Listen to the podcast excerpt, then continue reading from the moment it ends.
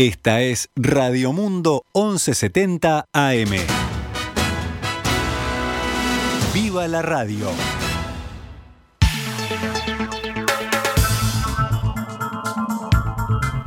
Doce horas 16 minutos, damos comienzo a una nueva edición de Noticias al Mediodía en este lunes 2 de agosto del año 2021. Actualizamos la información para ustedes. El departamento de 33 y las autoridades sanitarias están realizando una vacunación anti-COVID casa a casa, plaza a plaza y este fin de semana hasta en locales nocturnos.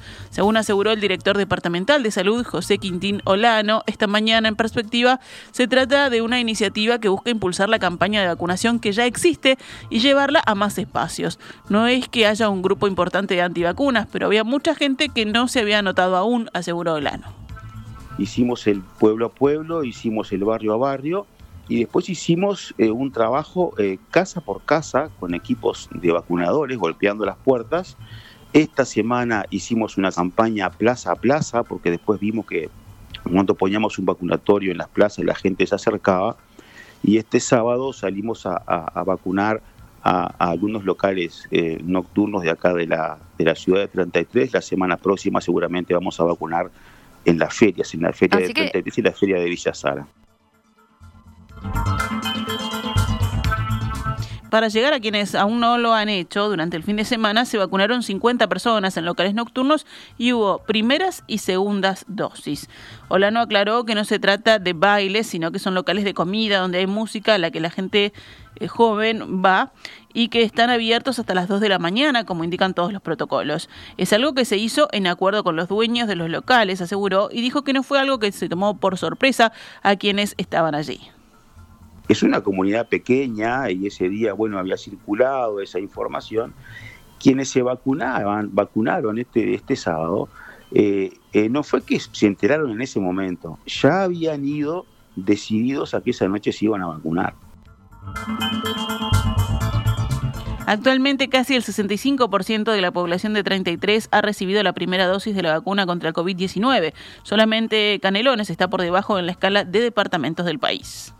Nosotros queremos que la oferta de vacunas sea lo más amplia y lo más diversa posible y convencer a los 33 que nos faltan convencer para que, para que utilicen esa oferta de, vacunas eh, que tenemos y lograr llegar a porcentajes por lo menos un 10% mayores a los que tenemos. Seguimos en el tema de vacunas, pero a nivel nacional. Mañana martes se abrirá la agenda para quienes, habiendo recibido las dos dosis de la vacuna contra COVID-19 del laboratorio Sinovac, quieran recibir una tercera dosis con la del laboratorio Pfizer. El sistema asignará fecha y horario dependiendo del tiempo que haya pasado desde que la persona accedió a las dos primeras dosis, según explicó a Telemundo Nicolás Jodal, gerente de la empresa de software Genexus. Uno se anota y no quiere decir que en el momento le vaya a dar la hora, ni mucho menos, porque eso va a depender en la función de la disponibilidad de cada uno de los vacunatorios. Entonces, en el correr de las semanas, el sistema va a ir asignando el horario, le va a llegar de la misma manera que le llegó la, las dosis de Sinovac. Muy bien. En, eh, este sistema es exactamente igual. Es decir, se anotan y que se despreocupen que en algún momento le va a llegar cuando les toca. Los indicadores principales de la pandemia en Uruguay mantuvieron tendencia a la baja este fin de semana. Ayer domingo fueron detectados 63 contagios nuevos en 3.119 análisis. La tasa de positividad fue del 2,02%. El monitor oficial diario confirmó dos fallecimientos en la jornada. Los casos activos han descendido a 1.967, de los cuales 53 están en CTI. El índice de Harvard de Uruguay se ubica en el nivel de riesgo amarillo con 5,01 casos nuevos diarios cada 100.000 habitantes en los últimos siete días. Actualmente hay 16 departamentos en zona amarilla y los restantes tres, que son Soriano, La Valleja y Flores, están en zona verde. Vamos con otros temas del panorama nacional. La nueva suba de combustibles decretada por el Poder Ejecutivo el viernes generó rechazo de varias gremiales empresariales agropecuarias y del Frente Amplio, que estudia llamar al ministro de Industria, Energía y Minería, Omar Paganini, al Parlamento. Desde el sábado, el precio de la nafta super subió de 65 pesos con 80 a 70 con 81 por litro, es decir, un 7,6%, mientras que el del gasoil subió de 45,7 a 50 pesos con 70, o sea, un 10,9% más. Para determinar la suba se siguió el nuevo criterio de fijación de tarifas que toma como base el precio de paridad de importación, que sigue la evolución del valor del petróleo internacional. Pero además se incorporó por primera vez al cálculo los sobrecostos que tiene ANCAP, el denominado factor X que hasta ahora no se había tomado en cuenta y es parte de la nueva paramétrica aplicada por el gobierno. En entrevista con Subrayado, Paganini sostuvo que esos sobrecostos no van a ser considerados nuevamente en lo que queda del año para hacer los ajustes. El ministro sostuvo que el gobierno gobierno trabaja para que este factor tienda al mínimo en los próximos tres años. Estamos trabajando para que el combustible en sus costos nacionales pueda bajar. Pero hoy tenemos un sistema que es transparente. hoy tenemos un sistema donde se sabe que por un lado el precio se compone de un valor que se calcula de acuerdo a lo que costaría importar el, el, combustible y se le agregan tres pesos más por estos sobrecostos nacionales, que sabemos a qué corresponden, que corresponden a negocios que tienen CAP que son deficitarios y que tienen que absorber en la tarifa del combustible, como el supergas, como agregar etanol más allá de lo que la ley le pide. Etanol es el combustible que se mezcla, biocombustible que se mezcla con la nafta, como este, el, subsidio del supergas y otros problemas que tienen CAP. Entonces, hoy tenemos un sistema que es transparente y eso es lo más importante para todos. Después hablamos un poco de cómo era antes, pero de modo transparente. Si tenemos este, este precio de combustibles es porque estos son los costos que tenemos. La Asociación Nacional de Productores de Leche, la Federación Rural y la Asociación de Cultivadores de Arroz rechazaron ayer la nueva suba de precios de combustible. En un comunicado, las gremiales aseguran que queda de manifiesto que la nueva metodología de cálculo no asegura a los sectores productivos un precio competitivo y no refleja condiciones de competencia manteniendo el monopolio. La misma sigue dándole al Poder Ejecutivo posibilidades de fijación de precios arbitrarios con fines recaudatorios, aseguran las gremiales. El comunicado señala que durante la campaña electoral de 2019 se pregonaba la libre competencia en el sector combustibles y la eliminación de las distorsiones generadas como el fideicomiso del transporte y las mezclas de biocombustibles, pero que la situación actual continúa con la modalidad de un subsidio cruzado a cualquier negocio deficitario de ANCAP. Las reformas estructurales para volver a Uruguay competitivo no llegan. El tiempo pasa y la frustración crece, por eso exhortamos al gobierno a encauzar la solución definitiva de forma urgente a estos compromisos asumidos por la búsqueda de la competitividad, finaliza el comunicado, donde también mencionaron que no ven un plan de trabajo para llegar a la promesa de campaña. La bancada del Frente Amplio analizará hoy si convoca a Paganini al Parlamento. El senador Mario Vergara sostuvo que el aumento implica un incumplimiento de promesas de campaña y tienen como objetivo aumentar la caja del gobierno. Por su parte, el presidente de CUTSA y de la Cámara de Transportes aseguró que pese al aumento de los combustibles, el precio del boleto no debería de sufrir variaciones. Bueno, estamos trabajando todos los que tienen alguna responsabilidad sobre eso y, sobre los temas que podemos hacer para que eso no, suceda en el corto ni en el mediano plazo. Eh, nos, habíamos puesto como objetivo que si, la situación sigue mal como hasta ahora y no peor, este, que por este año no, no tuviéramos que aumentar el precio del boleto. Y en eso seguimos trabajando. Thank you. El senador de Cabildo Abierto, Guido Manini Ríos, dijo que la mesa de coordinación de la coalición multicolor que propuso el presidente Luis Lacalle Pou el viernes pasado es tan solo una instancia de coordinación que busca ciertos acuerdos mínimos a la hora de presentar proyectos de ley. Lacalle Pou se reunió el viernes con diputados y senadores de la coalición multicolor y a la salida del encuentro el senador nacionalista Gustavo Penades anunció que se decidió crear una mesa de coordinación integrada por los coordinadores parlamentarios de los partidos socios encabezada por el secretario de la presidencia Álvaro Delgado. De esta manera lo que se está logrando es ponernos de acuerdo en un reclamo, en una solicitud que se había ya realizado en varias oportunidades, que tienen como objeto el eh, facilitar el trabajo, el intercambio de información y la coordinación parlamentaria y del Parlamento con el Poder Ejecutivo. El senador Manini Ríos, hablando con la diaria, dijo que la mesa no cambiará la independencia de Cabildo Abierto para poner sobre la mesa las propuestas que entienda que son buenas para la gente. El líder cabildante añadió, para los temas más trascendentes no es esta la instancia de coordinación, sino una mesa con los líderes partidarios. Desde el Partido Colorado, el diputado Felipe Esquipani dijo al mismo medio que la mesa que se conformará no es exactamente como la plantearon los colorados, porque su propuesta era que estuviera integrada por el liderazgo de los partidos. Sin embargo, lo que anunció la calle Pou es que se conformará con representantes representantes parlamentarios de cada partido y Delgado para coordinar aspectos de vinculación de los poderes ejecutivo y legislativo. Si bien no es exactamente lo que nosotros habíamos planteado, estamos muy satisfechos con eso porque es un avance muy importante porque se genera un ámbito de diálogo entre los partidos y el poder ejecutivo que hoy no teníamos, subrayó Skipani.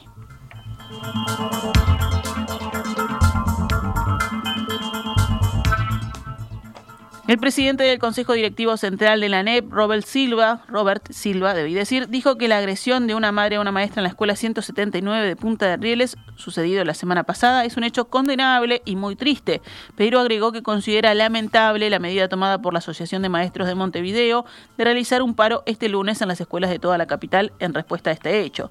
Creo que lo que pasó el otro día, por suerte, es un hecho muy aislado, hacía muchísimo tiempo que no acontecía. Es condenable, muy triste y ojalá la justicia haga recaer todo el el peso de la ley sobre esta persona que agredió a una maestra en la cercanía de la escuela, dijo el presidente del Codicen en declaraciones a Radio El Espectador.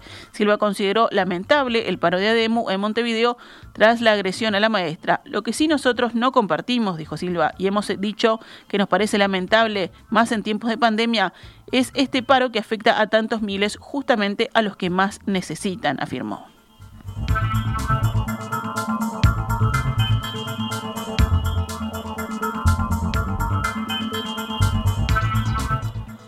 Susana Signorino, presidenta de la Junta de Transparencia y Ética Pública, puso en duda que las autoridades quieran que ese organismo funcione. Signorino, que integra el partido Cabildo Abierto, afirmó en el Parlamento, ante la Comisión de Presupuesto integrada con Hacienda el jueves pasado, que la falta de recursos humanos y presupuestales está dificultando enormemente el trabajo y afectando así la calidad y el tiempo de respuesta a las consultas que reciben en la JUTEP. Lo nuestro es caótico, por no decir otra cosa. A veces me pregunto si realmente quieren que la JUTEP funcione como el órgano superior de control contra la corrupción, dijo la jerarca. La JUTEP pidió al Parlamento modificar los artículos del proyecto de rendición de cuentas para que se le asignen un presupuesto de aproximadamente un millón de pesos, según informa el observador. Señorino manifestó que sin los recursos que se piden, la JUTEP no puede cumplir debidamente sus cometidos, porque al no tener profesionales ni capacidad para contratar, no dan abasto. Cerramos el panorama nacional con otras noticias. En Paysandú, un hombre de 56 años fue imputado por abusar sexualmente de su hija cuando la misma tenía 9 años. Según publica el Telégrafo, la joven ahora tiene 23 años y en julio denunció la situación de abuso que vivió durante 5 años por parte de su padre con toda la policía que logró entender lo que le estaba sucediendo tras la orientación de los médicos. Cuando tenía nueve años y hasta sus 14, el padre abusaba sexualmente de ella mientras estaba alcoholizado o bajo los efectos de las drogas y ante la mirada de otros familiares. También cometía estos abusos y hechos violentos con la madre de la joven. La policía busca a dos internas del INAU que desaparecieron el sábado cuando estaban en una actividad recreativa en una plaza próxima a la Antel Arena. Se trata de Alfonsina Yona, de 12 años, y Belén, de 14, según informaron familiares a subrayado. Las menores que residen en el hogar de acogida Germina de INAU se encontraban en una actividad recreativa junto a otros cinco internos a cargo de tres cuidadores. Próximo a las 17 horas fueron vistas por última vez en ese lugar.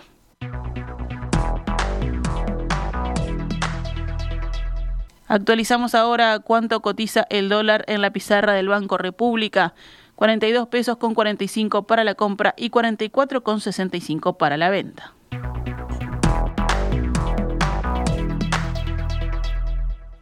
Esta es Radio Mundo, 1170 AM. ¡Viva la radio!